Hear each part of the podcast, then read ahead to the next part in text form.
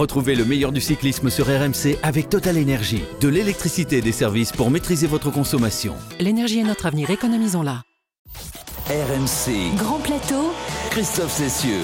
Salut à tous, les vélos sont huilés et rangés, les organismes au repos ou en vacances après 10 mois de luttes intenses, de vives émotions et de déceptions poignantes.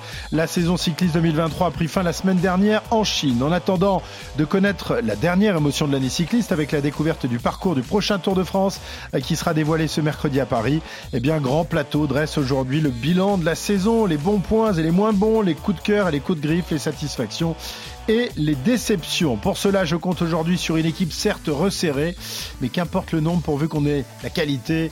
Et avec ce duo de choc, là, on va avoir de la qualité. Je compte évidemment sur Cyril Guimard. Bonjour mon druide, comment ça va? Eh bien, ça va bien, ça va bien, ça va très bien. Euh, on va rentrer dans la partie hivernale, donc on va se reposer peut-être aussi d'ici quelques temps. Enfin, après le tour la présentation. Exactement. Pour, euh, on restera, il restera un dernier podcast, ce sera la semaine prochaine justement pour euh, analyser, disséquer le, parcours du Tour de France. Et puis euh, également avec nous, la plume, la verve, les analyses critiques de Pierre Amiche. Salut mon Pierrot. Bonjour Christophe, on va essayer de pas être trop critique quand même, là c'est un bilan, c'est la joie, c'est le sourd. Ah mais t'as le droit de porter la contradiction à Cyril, n'hésite bon, pas. pas de problème. N'hésite pas, il n'y a pas Arnaud Souk aujourd'hui, donc autrement il va s'enduyer mon Cyril. T'inquiète pas Cyril, je vais te... Il aime bien quand on lui rentre dedans, il adore ça. des émotions, des déceptions des exploits insensés, mais aussi quelques défaillances. Cette année cycliste nous aura permis de vivre des sentiments contrastés. Mathieu Van Der Poel qui rentre euh, sur la Via Roma. Mathieu Van Der Poel va remporter la Classicissima, la classique des classiques. Mathieu Van Der Poel qui va pouvoir lever les bras. Le premier monument de la saison pour le néerlandais. Sur ce vélodrome, André Pétrieux, les 500 derniers mètres pour Mathieu Van Der Poel qui va avoir dans sa roue Wout. Il a 500 mètres de retard. Wout. Mathieu Van Der Poel qui va remporter Paris-Roubaix. Vraiment la plus belle victoire sans doute de la carrière de Mathieu Van Der Poel. Monumental, monumental, monumental Mathieu. Quatrième monument pour le néerlandais. Victor l'a fait, Victor l'a fait, ou Pogacar, ou Wout Van. Victor l'a fait, la victoire française ici à Saint-Sébastien. Victor l'a fait qui s'impose. On l'attendait la victoire française. Quel gros numéro de Victor l'a fait. Vainqueur, il allait le faire, il l'a fait. Pogacar est-il en train de perdre le Tour de France? On n'a jamais eu un tel écart entre ces deux hommes. C'est un coup énorme aujourd'hui qui est en train de réaliser Jonas Vingegaard. Vingegaard est en train de frapper du poing sur la table. Il montre qu'il est le patron, qu'il est l'homme en jaune, qu'il est l'homme qui va un deuxième Tour de France d'affilée. Mais quel palmarès Quel palmarès il s'est construit celui-là Mathieu Van Der Poel qui serre le poing, qui est dans la dernière ligne droite et qui va pouvoir lever les bras, qui se met la main au niveau du cœur. Mathieu Van Der Poel, nouveau champion du monde de cyclisme sur route, la consécration du meilleur coureur de classique et de championnat de notre époque.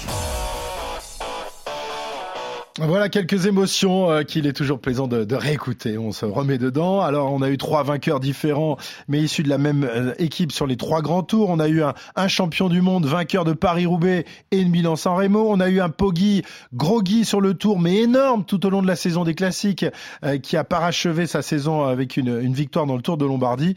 Voilà, résumé rapidement ce qu'aura été cette année 2023 en matière de, de vélo, en tous les cas de, de grands résultats sur les grandes courses. Messieurs, avant d'entrer dans le détail, votre sentiment général, est-ce que 2023 restera comme un grand cru, une année dont on se souviendra bien plus tard euh, Voilà, je sais pas, s'il y a eu d'autres grandes années dont, vous vous souvenez, sans doute Cyril, avec, avec évidemment l'expérience. Cyril, 2023, grand cru ou non? Bon, Pour moi, c'est un très très grand cru avec euh, des, des, surprises et puis des exploits individuels ou collectifs absolument extraordinaires, euh, ne serait-ce que euh, le triplé sur le Tour d'Espagne, mais le triplé sur les grands tours de la même de la même équipe, c'est absolument extraordinaire. Euh, et ça, ça restera parce que c'est c'est c'est écrit sur les palmarès. Et puis vous avez euh, le triplé de de de, Van der Poel avec Milan-San Paris-Roubaix et le titre de champion du monde. Et encore euh, Pogachar la privé peut-être du plus beau palmarès avec le, le, le Tour des Flandres. Et puis qu'est-ce qu'on peut retenir euh, Deux autres choses à retenir aussi? Euh, alors ça va peut-être euh, faire crier sur les réseaux sociaux, mais je m'en fiche. C'est l'annexion du, du Tour de Lombardie, euh, annexion du Tour de Lombardie par Marc Madio et l'équipe groupe Pama FDJ. Et là, je crois qu'on peut, on peut les féliciter parce que c'est un coup de marketing absolument extraordinaire et c'est d'autant d'autant plus extraordinaire qu'on a même oublié qui avait gagné. Euh, ça, c'est, il faut le dire, c'est une très belle victoire. C'est des choses que l'on peut faire aujourd'hui, qu'on n'aurait sûrement pas pu faire il y a une trentaine d'années. Et puis, euh, et puis, euh, malheureusement, malheureusement, euh, on aura aussi eu, parce que ça fait partie de la saison, eh bien, tout simplement, le cyclisme aura été endeuillé par le départ de Gino Madère, qu'il ne faut pas oublier non plus. Voilà, vraiment, cette année, elle compte, elle compte pour moi parmi les plus grandes années cyclistes. Ouais.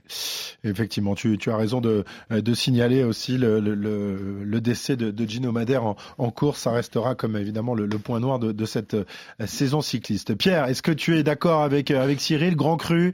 Il nous a résumé euh, les, les grands moments de, de, cette saison. Est-ce que oui, non, t'as pas Non, si, si, si, très belle saison. Peut-être pas Grand Cru, mais très belle saison. Le seul truc qui me fait dire que c'est pas un grand cru, c'est le euh, comment, comment l'exprimer sans passer pour un rabat-joie J'ai le sentiment quand même que les grands tours ont, Giro mis à part, j'ai l'impression que le Tour de France s'est passé sur deux semaines et que la troisième a été un peu escamotée par l'explosion de Tadej Pogacar et provoquée par Vingegaard et la Jumbo. Hein, bravo à eux. Mais j'aurais aimé avoir du suspense jusqu'au bout. Ah, mais on, on arrive tous, hein, mais bon. Et, puis, et puis la Vuelta euh, était chiante à mourir. Hein. Je trouvais, moi, en tout cas personnellement, je me suis ennuyé. Euh, ce qui me fait dire que, oui, bien sûr, et là-dessus Cyril a entièrement raison. L'histoire retiendra le nom des vainqueurs. Et quand on regarde qui a remporté les grandes courses cette année, ça laisse rêveur. Il y a peu de peu d'outsiders, il n'y a aucune surprise, il n'y a personne qui vole ses victoires, même si on vole jamais un monument. Mais euh, voilà, euh, quand on regarde qui a gagné, c'est que des grands noms. Donc ça veut dire que la saison pour gagner, fallait être très très fort. Mais voilà, un minuscule bémol parce que je suis le rabat-joie de service. Et puis on n'en a pas parlé, mais c'est aussi une saison parce que je suis un grand nostalgique. Euh, une saison qui a vu les adieux de beaucoup de coureurs qui ont marqué leur génération. Greg Van Avermaet, Peter Sagan, euh, Tony Galopin. Il n'y a pas que Thibaut Pinot qui a ah, raccroché. Il a pas que et, et voilà, ça, je, je, trouve que euh, certains ont fait des adieux dans un anonymat un peu triste. Voilà. Ah, alors que d'autres euh, l'ont fait dans, dans un, ouais, sans, sans, anonymat aucun. sans aucun anonymat, évidemment, avec euh, ce que disait Cyril tout à l'heure, avec le, le, départ de, de Thibaut Pinot, euh, qui a annexé la, la, la victoire de, de Tadej Pogacar sur, sur le ton de, de Lombardie. S'il y a une seule image, un seul moment, le, le plus fort de cette année, on va peut-être commencer avec toi, Pierre. La chute et la victoire de Mathieu Van Der Poel sur les mondiaux quand il ah, tombe, qui se relève, qui repart, on pense qu'il va se faire reprendre. Lui n'a pas les écarts, il a cassé une fixation. exceptionnel. Exceptionnel. Gagner dans des conditions comme ça après une course aussi difficile. Euh, voilà, c'est tout ce que j'aime dans les courses et comme par hasard, une course sans oreillette. J'ai adoré cette, euh, cette image précise de la chute de Mathieu Van Der Poel pensait qu'il était, c'était certain qu'il allait gagner. Et l'espace d'une seconde, on, a cru que tout était foutu. et, puis incroyable. L'image de sa victoire aussi euh, dans Milan-San Remo, il est échappé avec les, les, les trois cadors, il est en quatrième position et puis paf, il, il, il a fait le coup et, et, plus personne ne le revoit d'ici l'arrivée. Franchement, il a été énorme cette année. On élira tout à l'heure notre notre meilleur coureur de, de la saison. Euh, Cyril, l'image, euh, la seule, le grand moment qui retient de la saison? Alors, euh, je vais peut-être euh, changer de registre un tout petit peu, mais ce, sont aussi les championnats du monde, mais ce sont euh, les championnats du monde des moins de 23 ans, avec la victoire d'Axel Laurence qui a été acquise dans la souffrance, dans l'incertitude, et je peux vous dire, pour l'avoir regardé pendant toutes les heures de présence à la, sur l'écran, les deux derniers tours ont été absolument extraordinaires, d'émotion à aucun moment euh, on, on, pouvait dire que Axel pouvait aller à la victoire, euh, d'autant qu'il était pris de crampes sur le final. Vraiment, on avait la chair de poule sur les, les 30 derniers kilomètres. Ouais, Magnifique victoire, c'est vrai. Très bien, voilà donc pour, euh, pour les images que vous retenez de, de, cette, de cette saison. Euh, la course où vous avez pris le, le plus grand pied, euh, tu te disais les championnats du monde évidemment. Eh ben, c'est pas ça moi. Non, c'est pas toi. Non, pas ça. Ah bah, les championnats du monde formidables, mais il y a deux courses que j'ai euh, adorées. Euh, le Tour des Flandres cette année, j'ai trouvé que la démonstration de Tadei, c'était de l'ordre du surnaturel. Vraiment, je, n'ai pas d'explication rationnelle comment un coureur peut être aussi fort. Et à ce jour-là, je me suis dit, ah ouais, on est peut-être en train de... J'ai pas eu la chance de voir courir Eddy Merckx de mon vivant. On est peut-être dans ce registre-là, quelqu'un de surnaturel, d'au-dessus de tous. Euh, et, et l'autre course, mais c'est particulier parce que j'ai la chance de commenter la dernière étape du Giro. Et là, pareil, euh, ça restera dans mon, dans mon intime à moi une course incroyable. Oui, bien sûr, bien sûr, la victoire, euh, la défaite ou la victoire de, de Primoz Roglic au détriment de Geraint Thomas, ou la défaite de Geraint Thomas par rapport à Primoz Roglic, mais le dénouement après une course comme ça, euh, qui a été marquée par des conditions météo horribles, qui a été plutôt une belle course sur euh, la dernière semaine avec, euh, on l'avait dit d'ailleurs dans ce podcast, la difficulté du Giro qui crée forcément de l'attente et, et, et deux semaines parfois un peu, un peu lénifiantes, mais la dernière était merveilleuse, ça a été un feu d'artifice, la dernière étape euh, historique. Alors moi, c'est pas la, la course où j'ai plus le plus grand, le, le- le- le plus grand pied, mais celle qui m'a le plus marqué et qui nous a tous marqué à l'antenne d'ailleurs ce jour-là, c'est le, le contre-la-montre du Tour de France. Ah, bien sûr. Où Jonas Vingegaard, Cyril, euh, met une correction à, à Pogacar et évidemment au reste du peloton. Ce jour-là, euh, il était, euh, il était sur un nuage, plus qu'un nuage. Évidemment, le, le soir, on était un peu tous déprimés parce que il, nous- il nous, il nous cassait un peu notre jouet, il nous euh, cassait Il le Tour de France. jouet, oui, tout à Mais fait. quelle, tout à fait. quelle impression ce jour-là hein Je sais pas si tu es d'accord avec moi. Ah, euh, si, tout à fait. euh, mais bon, on s'est rendu compte que Pogachar n'était pas non plus à son meilleur niveau. Donc le match euh, euh, n'a pas été équilibré, mais il a été il a été régulier, bien sûr. Pogachar a démontré là qu'il était le plus fort. Vingegaard qu'il était nettement le plus fort. Et sa victoire est tout à fait logique. Et les écarts dont on parlait tout à l'heure le sont également. C'est pas la il n'y a pas toujours eu que 8 secondes à l'arrivée d'un Tour de France. Il y a eu des écarts euh, de 6, 7, 8 minutes, voire plus. euh, mais là, c'était dans une autre, à une autre époque. Mhm. Alors toi, Cyril, la course que tu retiens, celle qui t'a le plus marqué cette saison? Alors, il y, en a beaucoup, il y en a tellement. Euh, on parlait du Tour des Flandres de Paris-Roubaix, ça, ça a vraiment été des monuments. Euh, moi, il y a quelques secondes sur une course qui ont été absolument extraordinaires. C'est l'arrivée du championnat d'Europe. Ah, Avec. Christophe bien sûr, bien sûr. Là, il y a euh, un dernier kilomètre qui est absolument euh, euh, fabuleux et atroce en même temps. Euh, euh, fabuleux parce que Christophe arrive Alors, à on- on les chercher à, les à 200, à 200 ressources. mètres, on n'y croit plus vraiment. hein, à 200 on n'y croit plus, on y croit au pied et puis euh, Ouais. Euh, euh, met en route et puis là on se dit bon c'est fini, c'est Van Aert qui? Eh ben non, Van Aert c'était pas son année euh, et en plus euh, par un de ses mais un de ses meilleurs équipiers. Non, ça a été euh, d'une intensité rare sur quelques secondes et c'est ça qui qui est le piment du sport en règle générale. C'est vrai dans les autres disciplines aussi où au moment où plus personne ne peut vendre quoi que ce soit, eh bien il se passe quelque chose d'extraordinaire et il s'est passé là sur les 20 derniers mètres, les 20 derniers mètres ce que personne ne pensait possible. Il y a tellement d'images, euh, on l'a entendu dans la production euh, de, de Kevin Pogam, Victor Lafay qui gagne en, en mettant un caramel au meilleur coureur du monde. Le lendemain, Partant, en faisant les- en et faisant le 24 heures. ouais. Et 24 heures après avoir rivalisé avec eux sur une montée sèche, bon là pareil, euh, c'est c'est des images qui resteront gravées peut-être pour l'éternité pour ceux qui ont regardé ou écouté ce Tour de France à la radio. Et, et j'ai le sentiment que de toute façon, au terme d'une saison cycliste, il y a toujours des grands moments qui vont émerger aussi avec le temps. Euh, par exemple, si Victor Lafay demain ne gagne plus de course, cette course-là servira de référence absolue, d'étalon maître pour pour juger sa carrière. À l'inverse, s'il est capable de faire euh, une de remporter une victoire sur une classique, et ben à ce moment-là, ce sera ça la mesure Victor Lafay. Donc euh, Oui, il y mais a des pour choses qui se Victor révéleront Lafay, il avec faut qu'il regagne d'autres courses, sinon Exactement. on oubliera son exploit Ah, tu dans crois les Pyrénées. Bon, ah oui, regarde- complètement. oui. Bon, regarde Christophe Riblon, on n'a jamais oublié qu'il avait gagné sur le Tour. Oui, parce mais il a gagné à l'Alpe d'Huez. Oui, mais il a, Il a- il, il a Oui, gagné, à l'Alpe d'Huez, en partant mais il a de gagné qu'une loin. course. euh, bon. Oui, mais c'est Non, l'Alpe non, il d'Huez. en a Pierre. gagné d'autres quand même. Non, non. À l'Alpe d'Huez, non seulement la victoire et en plus le lieu, le lieu mythique. S'il y, avait- Mm. s'il y a une étape dans le Tour de France à gagner euh, pour n'importe quel coureur, c'est quand même ça là. Quand tu es grimpeur surtout. Oui, et puis euh, Riblon, Riblon, comme l'a fait, par contre, c'était la seule victoire française du Tour. Ouais. Et donc, et donc ça, ça, ça fait aussi, ça crée du Ouais, souvenir. bien sûr, bien sûr. On espérait bien ce jour-là. On était à, deux ou trois jours de course seulement. La quatrième étape, je y en- ait d'autres. Ouais. Oui, oui, Malheureusement, il y en a, il y en a pas eu d'autres. Euh, une saison marquée euh, par la, la domination collective sans partage de la formation Jumbo-Visma.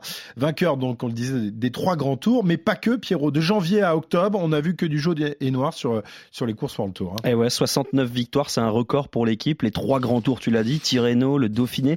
On notera aussi, et c'est quand même à souligner, 12 vainqueurs différents. Euh, Ils ont remporté de la première course de la saison avec le Tour de Under, enfin une étape en tout cas, jusqu'à la dernière avec le Tour de Guangxi. Il y a une progression sidérante quand même pour cette équipe de la Jumbo. En 2015, la structure était moribonde au, au bord euh, du dépôt de bilan et ils gagnaient six petites courses L'année dernière, déjà 48 succès, c'était énorme, mais cette année, c'est 21 victoires de plus sur la saison. C'est plus que tous les succès de la FDJ. Hein. Le progrès entre l'année dernière et cette année, c'est plus que les succès de la FDJ. Euh, le géant néerlandais qui a frappé fort aussi sur le marché des transferts, avec euh, notamment deux futurs bons coureurs, Matej Jorgensen et Ben Telet, qui ont, s'y sont engagés pour la saison prochaine.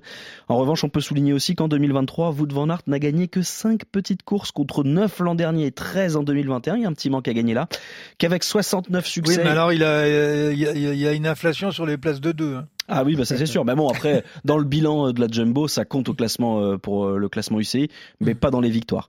Avec 69 succès, en tout cas, la Jumbo fait mieux que tout le monde. À titre de comparaison, Ineos, l'autre géant financier, n'a gagné que 36 courses. La Bahreïn, 18. Deux formations vont rivaliser, mais quand même de loin. UAE avec 57 victoires. Et la Quick Step, 55 bouquets côté individuel. Eh bien, il n'y a pas de coureur de la Jumbo parmi ceux qui ont le plus gagné, puisque le vainqueur, c'est Jasper Philipsen, même si officiellement, c'est Miguel Angel Lopez qui a gagné 20 courses avec la team Medellin. Ah, on en reparlera. Pas. C'est pas tout, à fait, pas tout à fait du même niveau, j'imagine. Ah, mais une victoire, c'est une victoire. Moi, je suis comptable, tu sais. Genre, ouais, ouais, mais alors, 20, c'est plus grand que 19. donc, euh, les, oui, enfin, t'es comptable quand ça t'arrange, quoi. Exactement. Selon le, classement des courses, tu, tu, tu en tiens pas compte, quoi. Tu, toi, tu une victoire, c'est-à-dire que Paris-Roubaix, c'est pareil que. Ah, bah oui, une victoire, c'est une victoire. Après, bon, une, étape autour de Colombie. Exactement. Il en a gagné pas mal autour de Colombie. Ah bah, Quel coureur, ce Miguel Angel. Superman, t'es aussi bon que lui, tiens, Superman. Euh, l'équipe Jumbo dont on a appris en fin de semaine dernière qu'elle serait bien au départ en 2024. Son dossier d'engagement a été déposé. La seule incertitude, c'est le nom du, du sponsor titre, mais a priori, ça devrait euh, s'arranger. Est-ce que vous pensez cette équipe capable de faire aussi bien en 2024 qu'en 2023 Cyril, on rappelle qu'ils ont perdu Roglic, hein, qui est parti chez, chez Bora. Roglic a quand même 14 victoires. Euh, le vainqueur du, du, Giro et 14 victoires euh, personnelles. Est-ce qu'ils peuvent faire aussi bien, sinon mieux? Mieux sûrement pas, aussi bien ce sera difficile pour deux raisons. Euh, la première, c'est qu'il leur manque un coureur qu'on a quand même gagné 14, euh, qui va partir, euh, qui va partir chez Bora.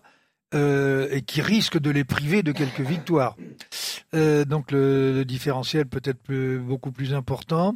Et puis moi, je suis jamais insensible, on va dire, à la vie sociale interne d'une équipe. Et je pense que toutes les mmh. tribulations depuis trois mois sur euh, euh, je me marie avec Pierre, non finalement je vais peut-être prendre euh, une copine plutôt qu'un copain, ça perturbe les coureurs, ça perturbe l'état d'esprit au second degré, pas au premier. Tout le monde aura l'impression qu'elle vit bien, mais il y a quand même des traumatismes qui sont réels et qui pourront, à mon avis, euh, perturber un peu euh, le fonctionnement, le management de cette équipe. Et puis, je pense aussi qu'il y a il y a un coureur qui ne se sent plus très à l'aise dans cette euh, dans cette équipe. On l'a déjà évoqué, on l'a vu sur le Tour de France. C'est Wout van Aert qui euh, est un petit peu à l'étroit compte tenu du nombre de leaders qu'il y avait, qu'il y a dans cette équipe ou qu'il y avait puisqu'un partira. Est-ce que le fait que que Roglic ne soit plus là va le libérer un petit peu plus euh, au niveau euh, de, de, de ses capacités de liberté, euh, ça n'est pas certain.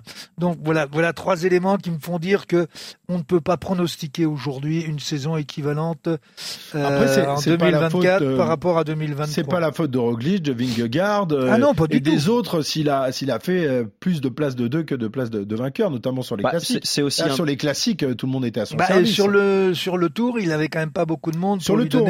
sur le tour. Oui, et puis et puis c'est la faute de tout le monde et de personne. C'est une saison donc Wout van Aert, certaines fois, il a sacrifié ses ambitions personnelles pour emmener au Life Coach, qui est le sprinter aujourd'hui de, de cette formation. Comme l'a fait, comme l'a fait Van Der Poel pour Philipsen, sauf que Van Der Poel est allé gagner d'autres grandes courses à côté. Oui, parce il s'est transformé en équipier pendant le tour, mais il était le leader sur les autres courses. Et il a vraiment fait euh, valoir son, euh, son rôle de leader. Oui, mais il y a aussi que Van Der Poel, il, il se met au service d'un bonhomme que quelques courses dans l'année. Pour le Tour de France, pour cinq étapes grand maximum. Euh, je pense que Wout van Aert, il y a au moins un tiers de sa saison où il est au service de quelqu'un d'autre. C'est pas grave. Mais bon, pour répondre à ta question, est-ce que on a une chance de voir la Jumbo faire mieux? Je vois pas comment ils pourraient faire mieux. Ils ont fait le triple triplé, trois vainqueurs différents, les trois grands tours et triplé sur la Vuelta, à moins de remporter toutes les classiques et les trois grands tours. Et puis il faut quand même pas oublier qu'il y a aussi de la gestion humaine. Et Cyril a commencé à, à, ouvrir la porte, mais il y a aussi d'autres cas. Sepkus est-ce que Sepkus aujourd'hui va euh, prendre euh, toute la place que Roglic va lui laisser? C'est pas certain. Et donc euh, la nature déteste le vide. Mais est-ce que d'autres coureurs vont pouvoir s'imposer? Est-ce que Attila Valter va redevenir leader? Est-ce que Olaf Koch va se dire attends moi ok j'ai 20 ans mais moi je veux gagner des courses plus importantes, j'ai envie d'être sur les classiques Est-ce que Christophe Laporte va accepter d'être le vassal de, de Wout van Aert sur les classiques éternellement? J'en suis pas convaincu non plus. D'autant qu'il l'a battu à la régulière sur les championnats d'Europe. Je pense que cette saison-là, c'est le point d'orgue de la génération Jumbo comment ils vont gérer et digérer les succès, c'est pas facile hein, quand même de, de manager des gars qui veulent tous gagner. Ah, et puis il faut, faut, faut, résoudre le problème des sponsors déjà. Oui, oui voilà, est-ce qu'on peut payer tout le monde Oui, déjà, si tu as le budget, savoir si tu peux payer évidemment avec des, des salaires de ministres, tout, tout, tout c'est quoi. Euh, Cyril, toi, tu as, tu as connu ces périodes. Il y a eu, il y a eu dans les années, euh, euh fin des années 70-80, l'équipe Renault évidemment dominait les, les débats. Est-ce que euh, justement, tu as, tu as senti à un moment donné que ça ne pouvait pas, que ça ne pourrait pas aller plus haut et que c'était forcément voué à, à une certaine, pas décrépitude, mais une certaine baisse de niveau, quoi. Ouais, que ça allait imploser. C'est obligé. Bah, euh, oui, mais c'est vrai pour toutes les pour toutes les grandes équipes. Euh, euh c'est vrai pour tous les grands pays aussi. Euh, c'est vrai dans l'industrie, c'est vrai partout. Il y a il y a toujours euh, et j'aime bien l'expression un point d'orgue.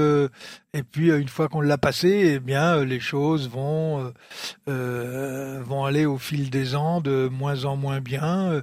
Le doute commence à s'installer, les rivalités internes commencent à se faire sentir de façon beaucoup plus beaucoup plus importante. Euh, et je sais que nous, euh, bah, ou du moins euh, tant que nous avons eu, on va dire, les moyens financiers de pouvoir rester à notre niveau en étant à l'époque avec la régie Renault, par la suite, eh bien, euh, on s'est retrouvé avec des budgets beaucoup moins importants et puis avec des coureurs qui prenaient de la valeur. Parce que quand vous avez euh, quand vous prenez des jeunes c'est souvent euh, le, risque aussi. Quand vous allez chercher Greg Lemon à 19 ah, ans aux, États-Unis et que après quand vous voyez son palmarès il y a quand même trois Tours de France deux titres de champion du monde que vous avez Laurent Fignon qui quand il arrive vaut pas grand chose un an après il gagne le Tour de France. Donc il y a des budgets qui doivent augmenter si les partenaires ne sont pas d'accord pour augmenter les budgets, eh ben il y a un moment vous êtes obligé de laisser partir euh, euh, de bons coureurs parce que c'est logique, parce que c'est normal. Et puis euh, à partir du moment où Laurent Fignon avait gagné le Tour, Bernard Hinault et Laurent Fignon ne pouvaient pas rester dans la même équipe. Mhm. C'est pour ça que au niveau de Jumbo, il peut se passer d'autres choses aussi. C'est le même genre de, de problème. Alors, 69 victoires pour, pour la Jumbo. Certes, pourtant, Pierrot, euh, la Jumbo ne termine pas en tête du, du classement des équipes 2023. Euh, dominé par euh, l'UAE de Tadej Pogacar qui euh, doit beaucoup cette équipe évidemment à sa star pour son rang numéro 1 puisque c'est lui qui a gagné le, plus de courses cette saison. Enfin, le, le grand course évidemment Philipsen je crois en termes de, de victoires est peut-être devant mais Oui, mais Tadej c'est 17 succès. Alors oui, évidemment, c'est UAE qui va terminer premier de ce classement, mais ils doivent pas que leur victoire à Tadej Pogacar, il faut rappeler quand même que ils le doivent aussi un petit peu à Juan Ayuso, Juan Almeida et, et Vine, un peu plus à Juan Sebastian Molano, la grande surprise. Et puis le retour d'un coureur qu'on ne croyait plus capable de gagner, Marc Hirschi, deuxième pourvoyeur de points de son équipe alors qu'il n'a disputé aucun grand tour cette année. En revanche, il y a aussi quelques déceptions qu'il faut souligner. Trentin, Ulissi et Maishka pour les anciens qui se muent en capitaine de route. Et puis un homme qui avait donné des satisfactions au moins au départ, Pascal Ackermann, et qui euh, est en nette perte de vitesse depuis le Covid. Voilà, c'est euh, étonnant. Ceci dit, il y a moins de 300 points d'écart. Hein. Ouais, mais, ah, mais ça se joue à rien, bien sûr. C'est quand même étonnant que que que UAE réussisse à soit devant au classement. Mais euh. parce qu'ils ils, ils, finissent quand même deuxième du Tour de France et troisième. Ils font deux gars sur le podium, ça te fait beaucoup de points. Ils sont toujours là dans les classiques. Tadej Pogacar a remporté deux monuments sur les championnats du monde. Il fait une médaille. Tout ça, euh, à la fin, à la fin de la saison, c'est c'est quand même assez énorme. Et puis je te l'ai dit, Juan Sebastian Molano et et Marc Hirschi, à eux deux, c'est quasiment 30 victoires. Donc euh, c'est c'est assez énorme en fait. Mmh. Oui, mais il faut se méfier quand on regarde le nombre de points qu'il y a par victoire. Je crois que le responsable de, de qui euh, met euh, qui permet à UAE d'être en tête, c'est ah bah c'est C'est Van Aert parce qu'il a rien gagné. Ah oui, voilà, c'est ça, c'est encore. Oui, d'accord. parce que si vous prenez Pogachar, il fait l'Amstel, il fait les Flandres, il fait la Flèche Wallonne, il fait la Lombardie. C'est 400 points à chaque fois. Hein. Ouais ou 300, je sais plus exactement. ça dépend. Et, et, Van, Aert, euh, ben Van Aert, il va pas, il va pas les chercher quoi. Ouais, il, a, il, a, il a baissé évidemment. Il a trois victoires. Van Poel L'écart, il est là, parce que années précédentes. 300 points, euh, euh, 300 points, c'est une victoire dans une classique. Quoi. Alors, euh, Poggi euh, battu sur le tour, évidemment, on en a beaucoup parlé, mais omniprésent du début à la fin de la saison, mis à part ces, quelques semaines au printemps après sa blessure euh, sur euh, Liège-Bastogne-Liège. Pogacar, numéro un mondial au classement UCI, il est pour vous et malgré sa défaite sur le tour, le coureur de l'année? Ou alors euh, ça, va jouer avec Van Der Poel. On rappelle qu'il y aura le, le vélo d'or qui sera attribué cette semaine. Un petit pronostic. Alors, Pogacar, Van Der Poel, Vingegaard, qui sera pour vous le vélo d'or et qui est pour vous le, plateau d'or On va, l'appeler comme ça. je, je- je m'émouille. Euh, évidemment, la saison de Tadej Pogacar est admirable. Il fait deuxième d'un tour en- en étant énorme sur 15 jours. Il remporte des monuments très forts, impressionnants, machin. Mais j'ai une tendresse particulière pour la saison de Mathieu Van Der Poel. Je trouve que ce qu'il a fait en gagnant deux monuments et un maillot arc-en-ciel, en se mettant au service d'un sprinter génial, le tout sans rater grand-chose et en décrochant aussi un titre mondial sur le cyclo, ouais, Ouais. Je, je trouve ça sidérant. Quoi, Double voilà. champion du monde, tu as raison. Ouais, je, je trouve ça, bah bravo monsieur, tout simplement. Je, avec les qualités qu'il a, je vois pas comment il peut faire mieux. Si euh, euh, ga- gagner trois monuments la même saison, mais c'est déjà monstrueux. Il est ce pas passé fait. loin, hein. Ouais, bien sûr. Ah ouais, Bien dans sûr. le Tour des Flandres, euh, s'il n'y a, a pas Le Poggi, Tour des Flandres et il tombe sur un, sur un super Pogachar. euh, bah, moi, je vais vous dire, on devrait le mettre ex aequo. Ah oui, mais ça, ça va pas le faire, hein, Cyril. Mais Ça- si, si, on peut faire Ah, attends, dix- toi tu ne t'arrêtes pas de nous dire qu'il y a qu'un seul chef dans un. Ah ouais, non, il faut bah qu'un oui. seul chef, machin truc, et puis là, oui, bon, mais là, on n'est pas dans une structure une- professionnelle. Non, mais pour on une est fois, il sur fait une histoire de récompense. Qu'est-ce que vous avez fait de Cyril Guimard et rendez-nous le druide, s'il vous plaît, parce que là, le, le- le druide romantique, je connais pas. Normalement, c'est le froid, il le pragmatisme Il va nous dire qu'il adore le panache dans Ouais, 5 bien minutes. là. ah, c'est Enfin, sûr. Franchement, Ah, il a beaucoup de panache. non, mais on aura tout vu. Et puis il y en a un, on l'a juste évoqué très rapidement, mais qui fait une saison monstrueuse, c'est Primoz Roglic aussi. Il gagne le Giro, il fait podium sur la Vuelta, il claque 14 victoires cette année. Et surtout, je suis encore bluffé par le garçon. C'est-à-dire que chaque fois qu'il prend un coup sur la carafe, hop, il se relève, il repart et il gagne. Il a une force mentale assez admirable. Alors évidemment, il n'est pas invité dans la catégorie des, des méga cracks, mais quand on se retournera sur sa carrière, il a déjà 80 victoires, il a gagné quoi, 4 grands tours. C'est un monsieur le, cœur qui parle, c'est la. Non, non, non, c'est. Donc, alors, ton podium, ton podium du plateau d'or. Plateau d'or, plateau d'argent, plateau de bronze. Donc, Van Der Poel, Van Der Poel, Pogacar. Pogacar et bah faut être objectif, ce sera Vingegaard, mais je trouve qu'il faut quand même euh, souligner la saison exceptionnelle de Primoz Roglic. Voilà, D'accord. Mais tu, tu mets qui sur la troisième marche? Je mets Vingegaard. Sur la tienne. La Sur Vingegaard. ta marche à toi. Vingegaard. Ah ouais, quand même. Donc, tu, tu, tu fais des, des, gra- des grandes théories, mais en fait, euh, pas. Ah, je te dis ranges à- simplement, je te dis simplement qu'il faut quand même pas oublier que Roglic a fait une grande saison. Et je trouve ça bien de le Donc, souligner. tu le mets euh, médaille en chocolat, quoi. Plateau Je- en non, chocolat. Non, je le mets euh, super combatif. Super voilà. combatif. Je le mets super combatif. D'accord. Cyril, ton podium des plateaux. Ben, moi, je plateaux mettrais d'or. euh, Pogachar, Van Der Poel et, et, et Vingegaard. N'oublions pas que Vingegaard n'a Ouais, perdu que... Je crois qu'il a perdu que Paris-Nice, c'est Ah, peut-être une autre course, c'est tout. euh, Bah, Paris-Nice, c'est la Vuelta, c'est tout. et, et la, et la Vuelta, mais alors la, la Vuelta, il l'a quand même gagné comme, euh, comme Vingegaard. Ils l'ont gagné à trois. Oui, Roglic, Vingegaard, Kuss. Parce que euh, Oui, s'il veut la euh, gagner, Vingegaard a perdu la, la, la Vuelta. Il fait deux, hein, quand Euh, Oui, enfin, euh, si on reprend euh, étape par étape, euh, il y a un moment où l'ordre a été donné quand même. Hmm. Donc, Pogacar pour euh, Cyril.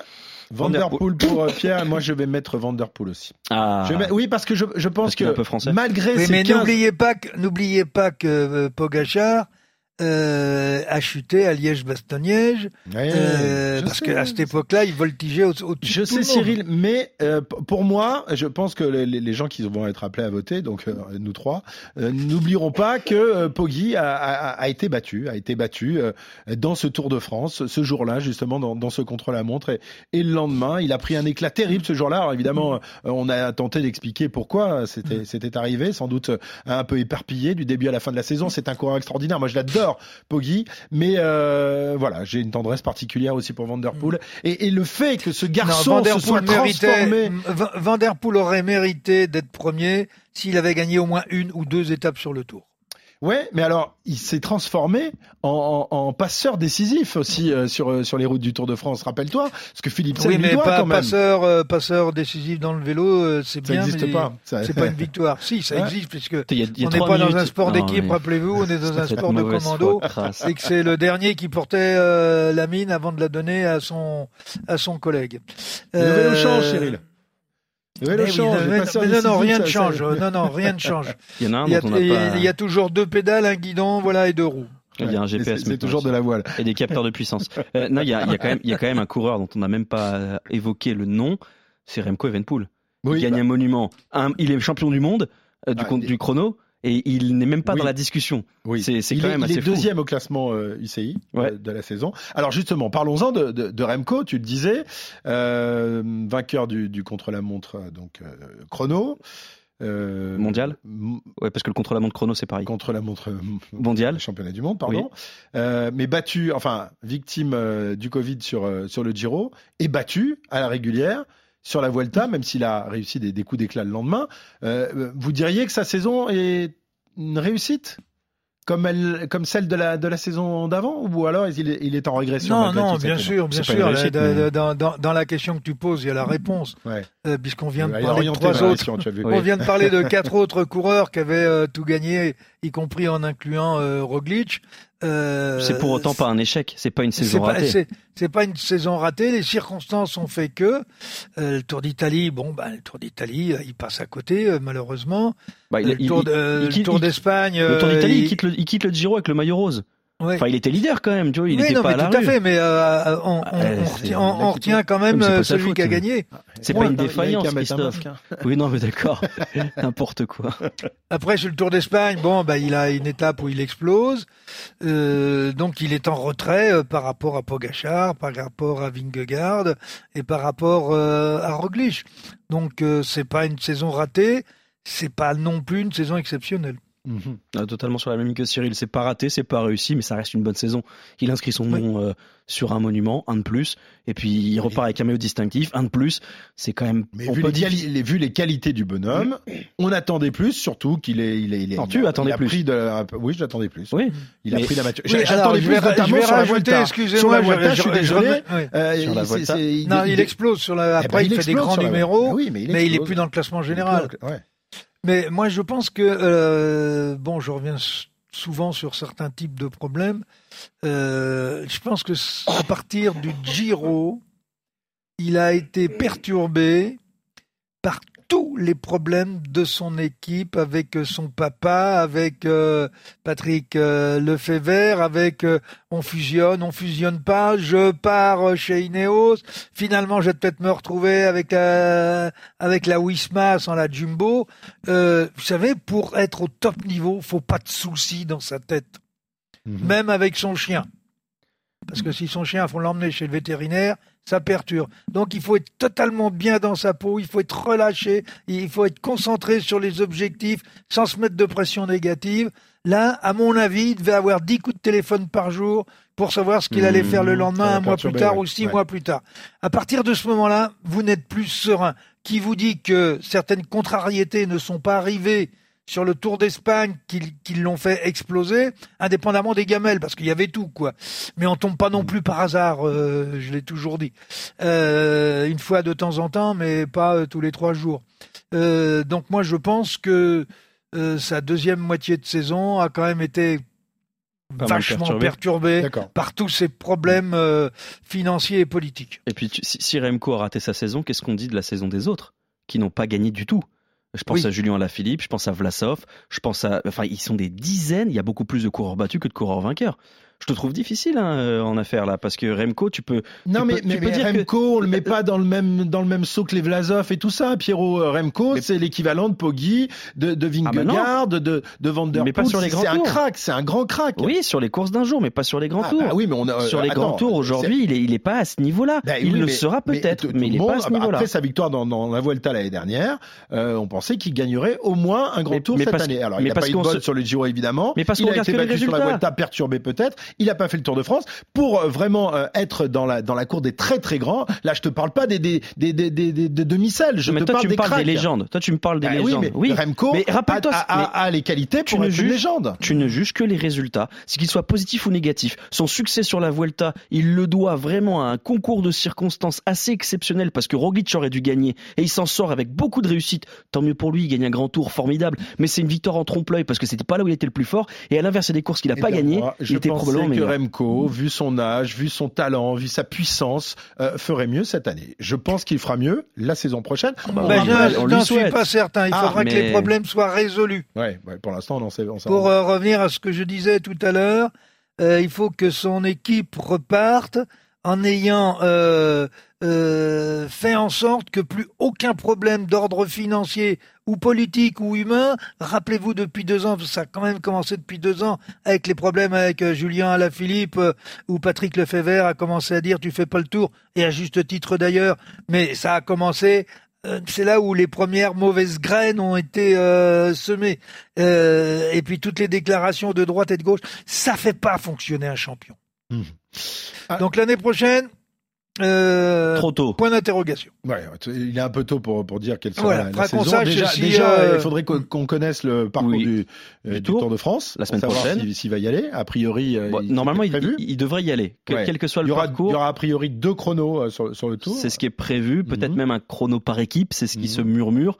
Euh, ce qui est certain, c'est que de toute façon, que ce soit un ou deux chronos, eh ben, il aura à lutter avec des cadors absolus, que ce soit Roglic, Vingegaard ou Pogacar. Peut-être qu'on aura le gang des quatre alignés sur le tour, ce qui serait, Génial. ce qui serait formidable, surtout pour pour nous. Hein. Ce serait une jolie Oui, histoire à bravo, oui. raconter, parce que peut-être qu'au bout d'une semaine, le tour sera plié quand même. Et puis et puis, euh, bah, mais voilà, il Eh faut oui, quand même oui, être euh, objectif. Et puis, euh, de toute façon, la- le programme de Remco, il est programmé pour faire le Tour de France 2024 depuis maintenant deux ans. Euh, Patrick Lefebvre le répète euh, à l'envie. Reste à savoir s'il sera encore, et c'est une possibilité, s'il sera encore euh, titulaire d'une licence au sein de son équipe. Parce que il peut encore partir, Remco. Mhm. Il coûte cher et il y a des équipes qui ont des sous et qui ont envie d'avoir un grand champion. Ah ouais, le, le marché des transferts n'est pas encore euh, clos. On peut encore euh, changer d'é- d'équipe, euh, Cyril, même si on le sait, ça, ça se fait souvent un peu plus tôt dans la saison, mais il y a des exceptions pour des, des, des, des coureurs comme ça. Bah, Non, les- les- le, le, le, le- le problème de transfert, on va dire en cours de saison, si on considère que les transferts sont arrêtés, et encore ils ne le sont jamais, euh, c'est lié euh, en fonction de ce qu'il y a décrit dans les contrats entre le coureur et son, et son entité juridique qui gère l'équipe. Très bien, on parlera évidemment du Tour de France la semaine prochaine quand on aura le, le parcours sous les yeux. Ce sera donc mercredi en fin de matinée au Palais des Congrès de, de Paris. Parmi les, les grandes satisfactions de la saison, il y a eu beaucoup de Belges. Sylvain Hart a été un peu un, un ton en dessous. En revanche, Philippe- Philipsen a confirmé son, son rang de sprinter numéro un, euh, mais des succès glanés exclusivement sur les courses par étapes. Il n'y a pas eu de, de grandes de grandes victoires. Ah oui, sur- deuxième sur de Paris-Roubaix Ouais, derrière son équipier, euh, c'est pas mal quand même. Deuxième, deuxième, Et, et sept courses d'un jour. Oui. Et sept victoires sur des courses d'un jour. Alors que, bon, c'est quand même pas trop mauvais. Non, mais je dis pas que c'est mauvais. Je dis que Tu la- commences la- par dire, il a gagné exclusivement sur les courses par étapes, on attendait plus de lui. bon, c'est quand même. Non, je- moi je, je me dis qu'avec la, la, la vitesse, euh, la pointe de vitesse Il de est, ce il, est, il est fatigué, Christophe. hein. il peut, il peut, il peut, saison, il euh, peut euh, ambitionner. euh, Il bon, évidemment, il a, il a, il a Van Der Poel dans son équipe, donc sur Paris-Roubaix, ça va être compliqué, mais il, il a les moyens quand même d'aller chercher des, des victoires sur, sur les grandes classiques. Ouais, bien sûr. En plus, il a été assez clair. Lui, il a des objectifs euh, qui sont fixés. Déjà, il veut décrocher plus de maillots verts. C'est ce qu'il a dit. Son grand objectif, c'est d'enchaîner les maillots verts. Euh, et puis, il y a un passage euh, qui le ferait rentrer dans un club fermé, celui des, des seigneurs du vélo, celui qui ont gagné une étape sur euh, les trois grands tours. Pour ça, il lui faut qu'une victoire sur le Giro. Peut-être que ça va commencer à lui trotter dans la tête. Et puis après, je te l'ai dit, hein, il fait et Cyril l'a souligné aussi, il fait deux de Roubaix en étant très bon sur toute la course et sans jamais tenter de contrer Van Der Poel. Il a gagné sept courses d'un jour. Il est capable de briller sur ce genre de profil-là. Et puis c'est un dur au mal. Il me fait penser un peu à Mats Pedersen en, plus rapide. Il est capable de briller les jours où il fait pas beau, les jours où il pleut, les jours où c'est dur, les jours où c'est long. Je vois pas trop comment il pourrait être en dessous des 15 victoires euh, pour l'année prochaine. Ça me paraît assez facile pour lui de gagner. C'est un garçon qui pourrait s'imposer sur Milan-San Remo ou non, ou trop, trop limité. euh, Ah non, non, oui, bien sûr. Après, Ah, il, bon. il passe, bien- il passe bien les bosses. Bah hein, ouais.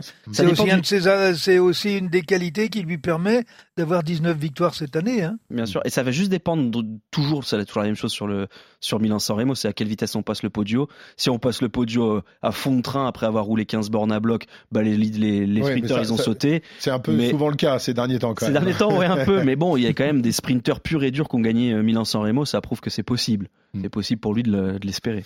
Alors, on va pas avoir le temps de, de débriefer euh, l'ensemble de la de la saison des, des coureurs français, mais on va quand même revenir sur un coureur français euh, Christophe qui s'est- Laporte? c'est- qui s'est illustré cette saison. Il est euh, premier français, mais seulement 20e euh, au, au classement mondial. C'est Christophe Laporte, dont on a déjà parlé tout à l'heure, euh, notamment pour sa victoire dans, dans le championnat d'Europe.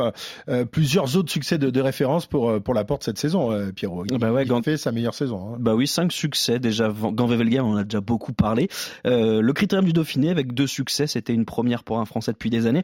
Et puis la victoire qui va faire taire les mauvais esprits comme Christophe, c'était son, son titre européen et son maillot distinctif champion d'Europe, s'il vous plaît. Le tout en étant équipier de luxe d'un certain Wout van Aert et d'un autre Olaf Koch. Les deux qu'il a battus justement sur le championnat d'Europe. Je dis les mauvaises langues parce qu'on répète sans cesse qu'on lui a offert une victoire sur le Grand Game. Là, il Euh, est allé se serait- chercher toute Ce, serait faire injure à Christophe Laporte et à sa saison de ne retenir que ça. Cyril, euh, Laporte, euh, numéro un français, il n'y a, pas de doute euh, là-dessus. C'est le seul qu'on a vraiment vu, euh, mis à part euh, Thibaut Pinot, qui termine d'ailleurs euh, deux rangs derrière Christophe Laporte au classement, mon- euh, classement mondial cette saison. Mais surtout 22e. suite à son excellent euh, Tour d'Italie. Exactement, sa cinquième place sur le, sur le Giro. Euh, Laporte number one, sans, sans souci. Ah non, sans, sans aucune euh, hésitation. euh, Il n'y a pas grand monde, c'est ça le problème. Ben euh, oui, puisque euh, Julien Alaphilippe est en demi-teinte depuis euh, deux ans et qu'il a du mal à revenir, euh, ben, même sur la fin de saison où il était courageux, où il se battait, euh, ben, comme, euh, comme il sait le faire.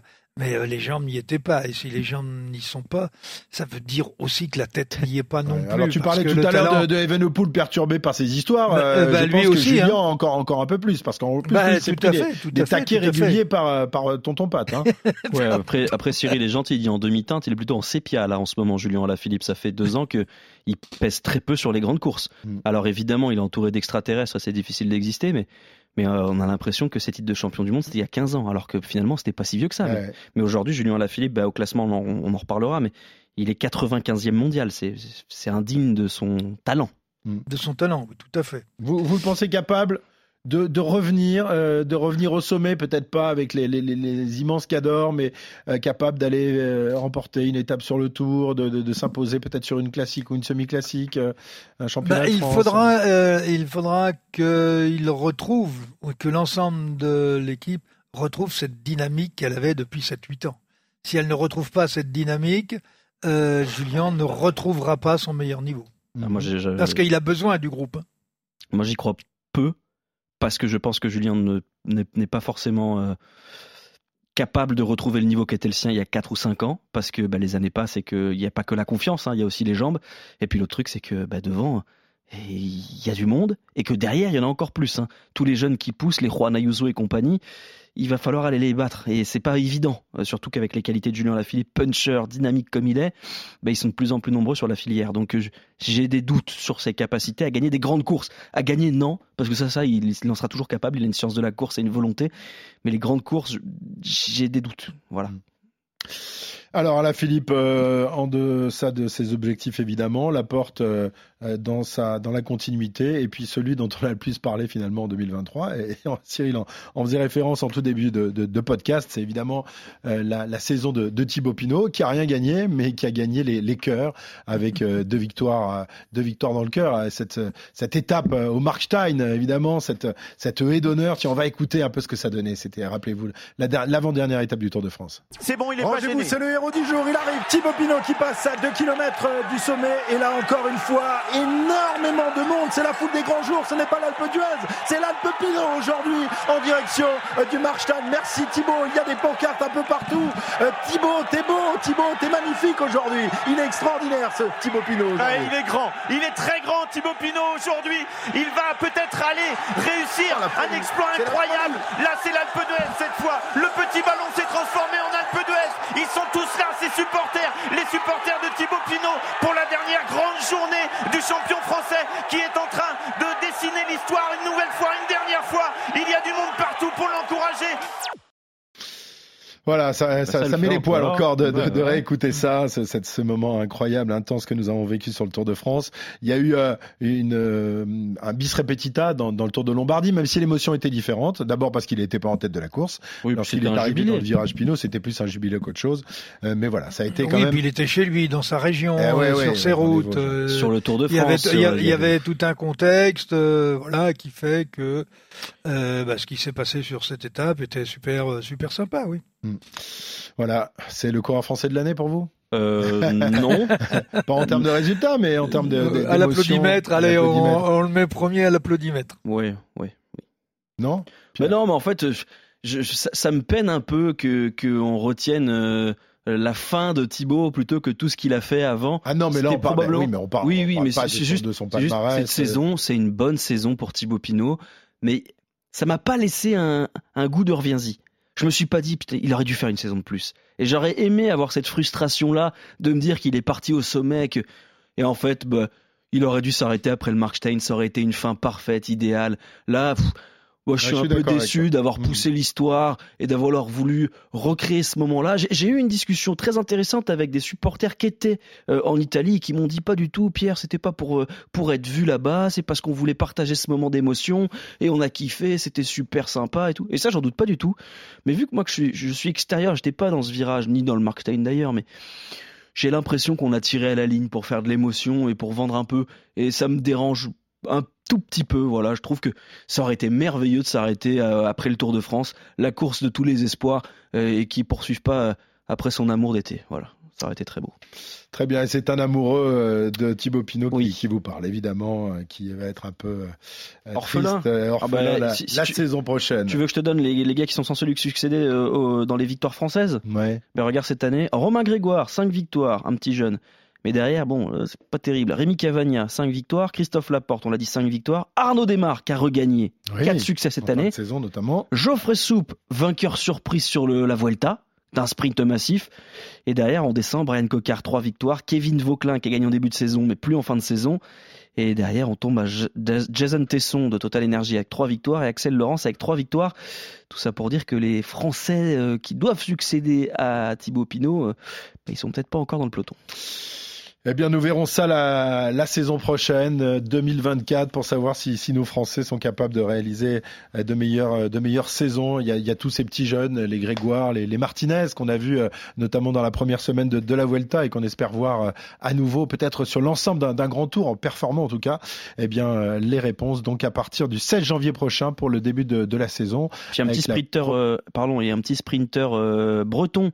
Euh, bah, bien sûr. Ah que bon, on Cyril- fait encore du vélo en Bretagne? Je crois, ouais. Cyril, ça te parle, euh, Paul, quelque chose qui va très vite au sprint? Ah ben euh, oui, il est né sur quelle île? Ah, je sais plus. Ah bon? Penouette, c'est ça Voilà, exactement. Ouais, il va falloir le suivre parce que il fait pas encore beaucoup parler de lui, un peu moins que, que Romain Grégoire et Lenny Martinez, mais beaucoup, beaucoup de talent pour ce jeune sprinter. Très bien, euh, merci messieurs. On, on se retrouve pour la pour la dernière de la saison euh, la semaine prochaine. On va pouvoir disséquer, analyser, se régaler à, à l'avance euh, des routes du Tour de France puisque le parcours sera donc dévoilé mercredi. Et ce sera euh, la dernière de la saison avec Arnaud Sou qui reviendra et avec Cyril et, et Pierre évidemment. Euh, bonne euh, semaine à tous. Merci mon, mon druide. À lundi Allez, prochain. à bientôt. Allez, ciao ciao. Retrouvez le meilleur du cyclisme sur RMC avec Total Énergie. De l'électricité et des services pour maîtriser votre consommation. L'énergie est notre avenir, économisons-la.